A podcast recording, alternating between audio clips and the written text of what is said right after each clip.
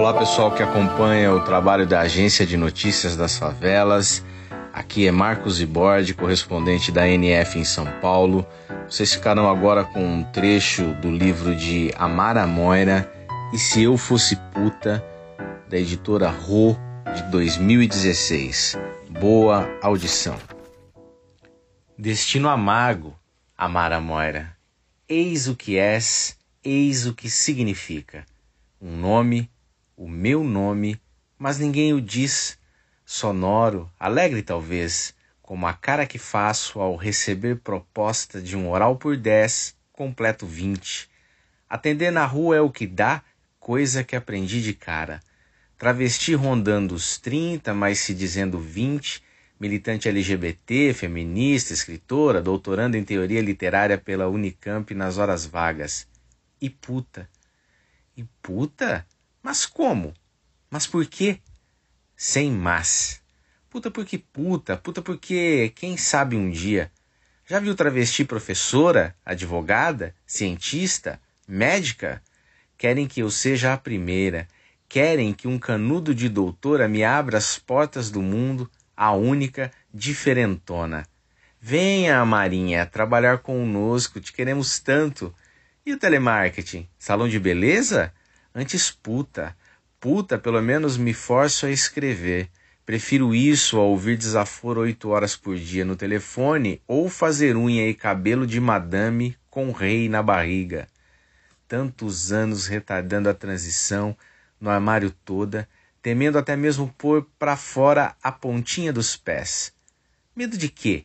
De tudo, mas sobretudo de ter que do nada me prostituir, ter que ir da noite para o dia buscar cada centavo do meu sustento na prostituição. E não eram os corpos sem nome, vários, variados, via de regra fora do padrão, em diversos graus de higiene e saúde, o que me assustava. Com esses me dou bem e até prefiro, anônimos, fora do padrão, como eu própria me sentia sempre, ainda mais agora. Sexo nunca foi foda, mesmo as modalidades mais excêntricas. Difícil é transar por amor, amar por prazer. Meu medo era antes a violência da exclusão, me ver párea da noite para o dia, tratada feito lixo, perder família, amigos, círculo social, não ter um teto para chamar de meu, o direito de continuar estudando, de poder buscar emprego que não fosse esse que não considera um emprego. Puta. Mas cá estou eu, dois anos atrás, enfim travesti. Sabe-se lá o que me deu, de onde veio a coragem, uns mesezinhos de hormônio, corpo nem lá nem cá, meio a meio, solidão corroendo por dentro, eu ardendo por um toque íntimo, um como você está linda, olha só você, e nada. Travadérrima, mesmo de deixar quem quer que fosse se acercar de mim, mas quando visitava as amigas na batalha, não tinha jeito. Chuva de quanto você cobra, quero você, gostosa, só me diga o preço. Homens. Ali era permitido desejar meu corpo, ali, somente ali, onde esses que me desejavam eram não mais que sombras.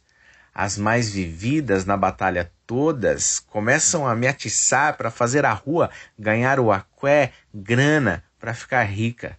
O convite tinha um quê de não dá para ser só turista, achei. Ou então essa cisma do era preciso era justa desculpa que eu precisava para me jogar de cabeça. Começa a me devorar a ideia do e se eu fosse?